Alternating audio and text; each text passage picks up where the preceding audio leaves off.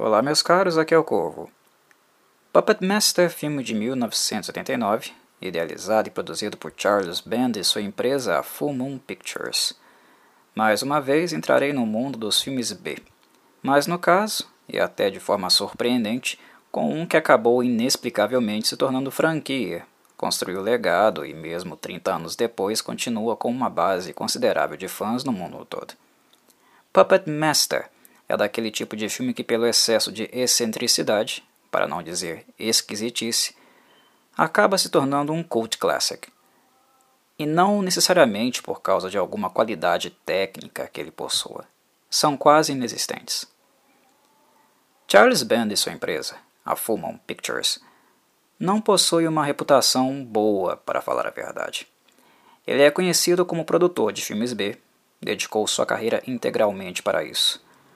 Naturalmente, os filmes B, a priori, são filmes de muito baixo orçamento, com elencos módicos, onde nós já esperamos más atuações e efeitos especiais muito limitados. Dito isso, a Full Pictures é popularmente conhecida por ter produzido os piores filmes B de todos os tempos, e isso já diz muito. E o que de fato não a fez sumir do mapa e sempre conseguir arrecadar fundos para uma nova produção foi este filme aqui, Puppet Master. Ele é adorado de maneira geral, mesmo com todas as inúmeras deficiências que possui. Sua base de fãs mantém o legado da franquia vivo, que já acumula 13 filmes e caminha para o seu 14 em breve. Atualmente eles são muito baratos, simples, retrô e diferente dos primeiros lançamentos, totalmente independentes. Tornaram-se praticamente filmes caseiros de, de tão tosco que eles são visto que não há qualidade suficiente nas produções para sustentar maior distribuição ou exibição em salas de cinema. Pessoalmente, Puppet Master sempre foi um mistério para mim. Até hoje eu não consegui entender muito bem o que atraiu tantas pessoas para essa franquia. A primeira vez que eu assisti Puppet Master, mais especificamente o segundo filme da franquia, eu era ainda moleque. E com as percepções daquela época, e não necessariamente as minhas atuais, eu tento compreender o que de fato existiu nos primeiros volumes da série que gerou esse fascínio injustificável, quando analisamos os filmes friamente do ponto de vista técnico. Eu me lembro muito bem de ter ficado fascinado com os bonecos. Eles roubam a cena, tudo é sobre eles. Eles são vários, cada um com uma característica própria e um método único para eliminar suas vítimas. Em retrospectiva, Puppet Master tem a aura de uma fábula ou mundo encantado. A questão é que o encantamento em si deste mundo é macabro. Mas a mágica, digamos, está lá. Cenas oníricas e até mesmo sem o menor pé nem cabeça ajudam a ambientar um pouco o cenário onde as marionetes darão o seu espetáculo maléfico. Creio que este seja um ponto. Um segundo, eu acredito, seja oriundo da própria prática de confecção e atuação com bonecos. É uma arte que há séculos continua encantando mesmo com toda a modernidade e tecnologia que hoje encontramos. As velhas marionetes nunca desapareceram totalmente, e em pleno 2020 continuamos gratamente encontrando bonequeiros confeccionando e atuando em plataformas como o YouTube, por exemplo. O universo das dolls e puppets nunca desapareceu e sempre tem seu público. E honestamente, eu, Corvo, continuo achando a arte dos bonequeiros muito atraente e charmosa. E por fim, o terceiro ponto, creio que se trata da técnica que Charles Band utilizou para Puppet Master, que seja talvez a única coisa que ele de fato conseguiu fazer bem feito aqui, e por isso seus bonecos tenham ficado tão atrativos e encantados. Trata-se do slow motion. As cenas de Puppet Master se dividem em manuseio ao vivo dos bonecos, por vias motrizes, ou com o uso de efeitos especiais, no caso através da técnica de slow motion. E aqui ela é bem feitinha, dá um caráter realmente animado aos bonecos e a sensação de que eles estejam realmente vivos. E é isso. É tudo o que eu consigo pensar para a tamanha adoração e o tanto de seguidores que Puppet Master possui. Os filmes são muito fraquinhos, com elencos sofríveis e histórias repletas de ideias absurdas e furos. Mas quem disse que o público se importa? O público quer ver os bonecos, simples assim. São eles quem são adorados. São eles quem o público quer ver e possuir. E neste ponto preciso ser honesto. Desde este primeiro filme, o design dos bonecos é assim um show à parte. Eles são muito autorais, distintos entre si e memoráveis. O que, para tantos bonecos, não é algo tão simples de criar e estabelecer. Eles poderiam ser, como a maioria das coisas em Puppet Master, esquecíveis. Mas não, eles foram tão bem confeccionados e possuem características tão únicas que praticamente asseguraram a aposentadoria de Charles Band. Desde o primeiro filme, os bonecos já ganharam várias edições em linhas de brinquedos e até mesmo em revistas em quadrinho.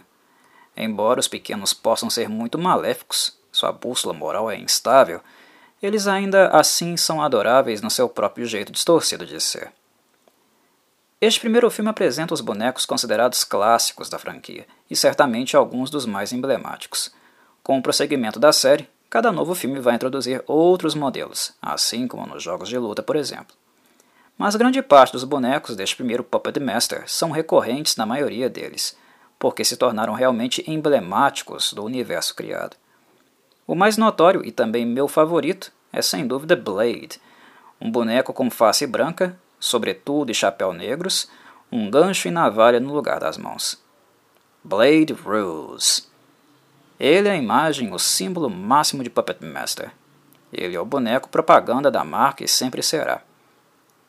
Além dele, temos outros emblemáticos como Tunneler, um soldadinho com uma furadeira na ponta da cabeça, Pinhead, que é certamente o boneco fisicamente maior e mais forte, troncudo, mas com uma cabecinha pequenininha, daí o nome.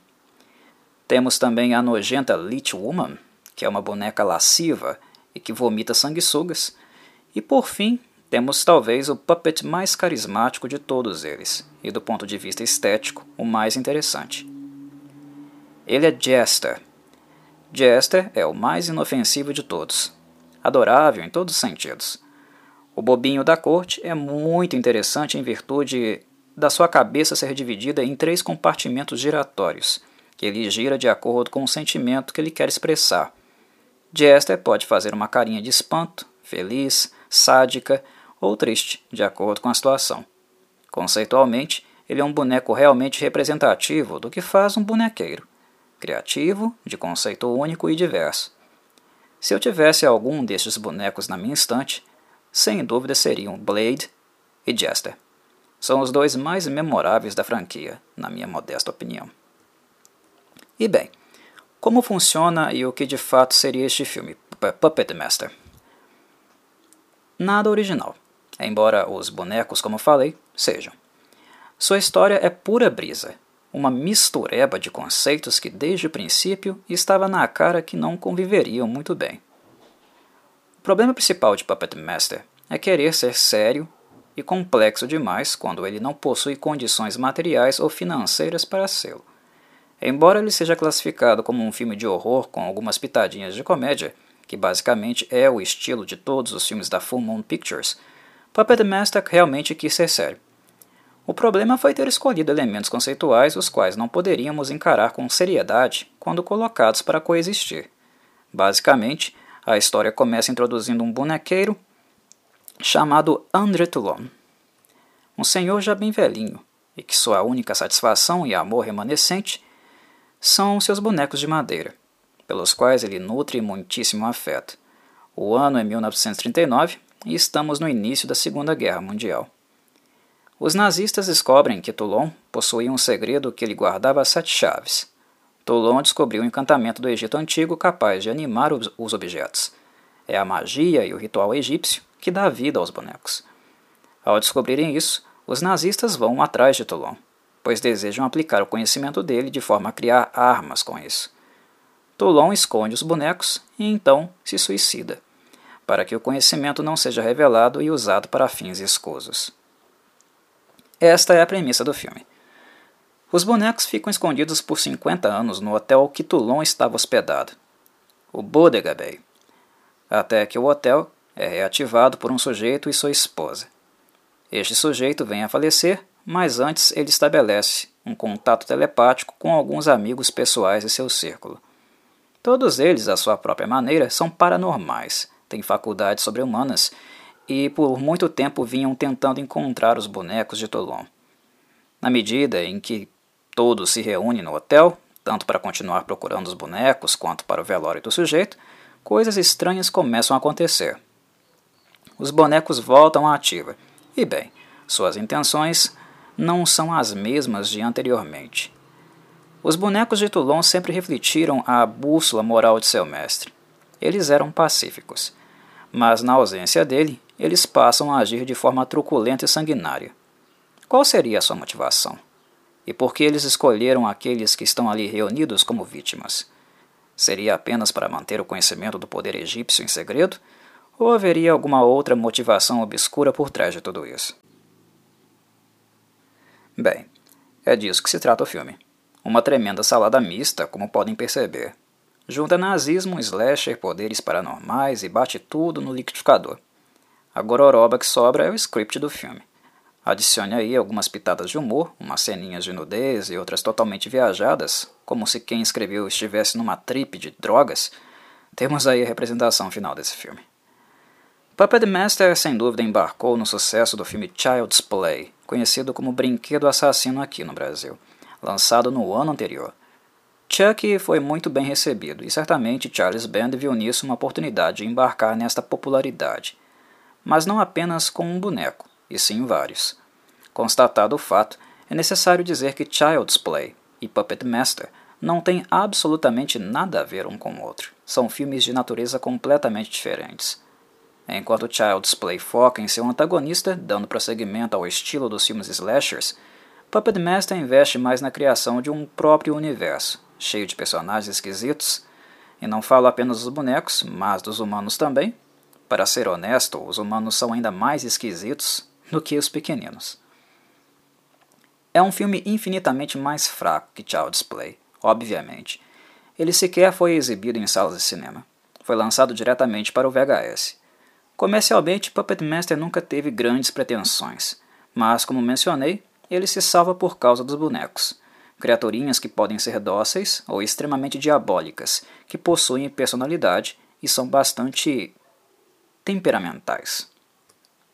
Pessoalmente, na franquia Puppet Master, eu continuo achando apenas os dois primeiros filmes os minimamente assistíveis para quem curte filme B.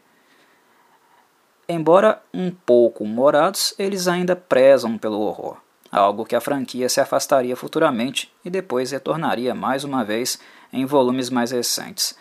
As death scenes não são memoráveis e os efeitos práticos não surpreendem, mas eles ainda reservam um certo grafismo, especialmente na última death scene deste primeiro filme. Deve agradar os fãs menos exigentes dos slashers oitentistas, que gostam de bagaceiras. Aqui me despeço, meus caros. Um abraço do povo.